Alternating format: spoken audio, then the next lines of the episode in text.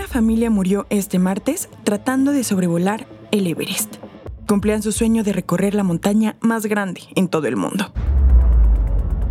Soy Carolina Lomas y vamos con N Diario, un producto de N Podcast.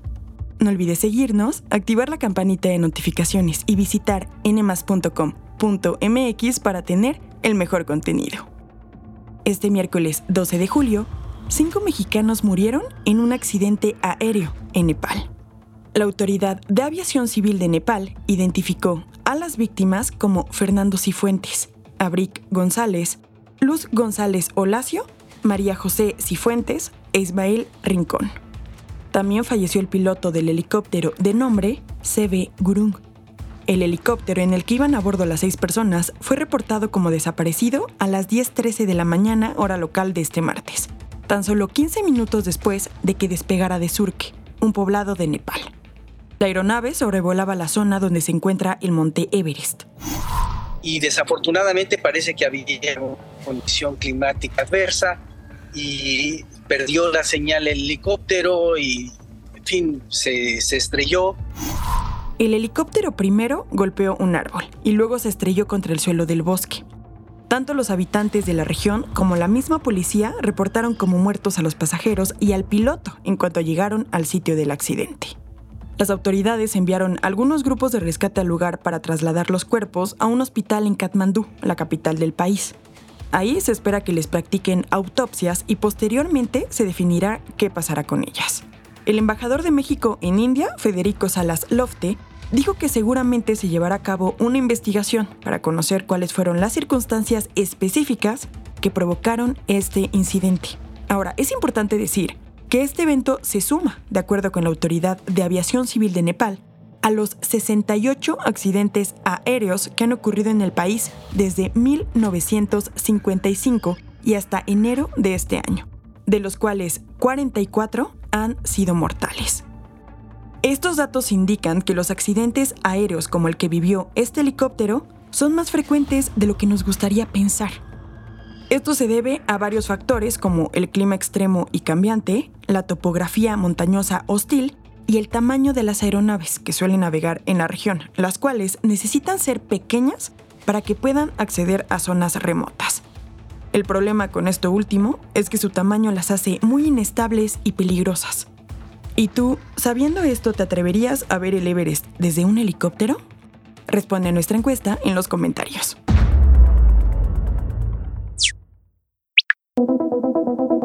¿Recuerdas a la familia Manson? Bueno, resulta que Leslie Van Houten, una ex integrante de esta secta, salió de prisión este martes. Pasó 53 años encarcelada por su participación en un asesinato doble ordenado por su líder, Charles Manson. Pero a ver, contexto. La familia Manson fue un grupo criminal que se formó a finales de los años 60 en California, Estados Unidos. Charles Manson, un hombre que ya había tenido sus altercados con la ley, reclutó a varios jóvenes para seguir su estilo de vida.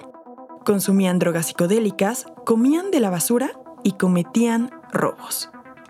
La mayoría de las integrantes de la secta eran mujeres jóvenes que venían de familias disfuncionales y se sentían atraídas por la subcultura hippie, muy de moda en aquel tiempo en 1987 desde prisión, el propio Charles Manson habló en una entrevista para la cadena NBC sobre su pasado familiar y cómo marcó el resto de su vida. Mi conciencia no es la misma de alguien que va a la escuela y tiene una mamá y un papá. No tener padres me ha dejado en otra dimensión, por así decirlo. Van Houten se unió a Manson a los 19 años de edad la noche del 9 de agosto de 1969, ayudó en el asesinato de Leno y Rosemary LaBianca, un matrimonio de empresarios adinerados. Manson, Leslie y otros cinco sectarios asaltaron su hogar y después de amedrentarlos y herirlos, los asesinaron. Un día antes, la familia Manson mató a cinco personas en otra casa, entre ellas a la actriz Sharon Tate, quien estaba embarazada y era pareja del cineasta Roman Polanski. Ahí no participó Van Houten. Los miembros más importantes de este grupo criminal fueron sentenciados a pena de muerte en 1971, pero este castigo se volvió ilegal al año siguiente, por lo que cambió a cadena perpetua. Charles Manson murió en prisión en 2017.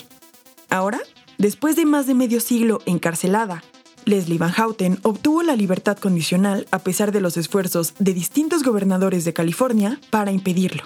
Leslie fue llevada a una casa de transición, cuya ubicación aún es desconocida. Aquí pasará un año preparándose para reincorporarse a la sociedad. Ella se dice arrepentida de lo que hizo y ha culpado al exceso de psicodélicos por sus actos.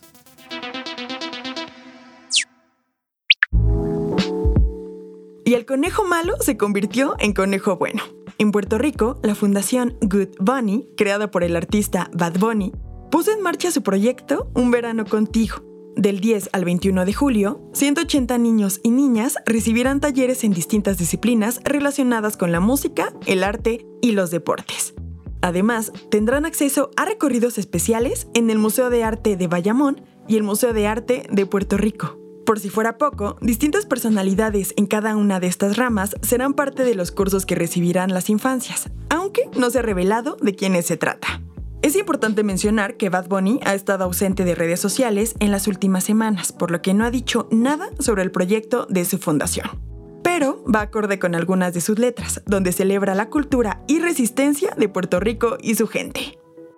Esto fue todo por hoy. Que tengas un excelente miércoles. Recuerda seguirnos, activar la campanita de notificaciones y entrar a nmas.com.mx para mucho más contenido. Nos escuchamos mañana aquí en N Diario, un producto de N Podcast.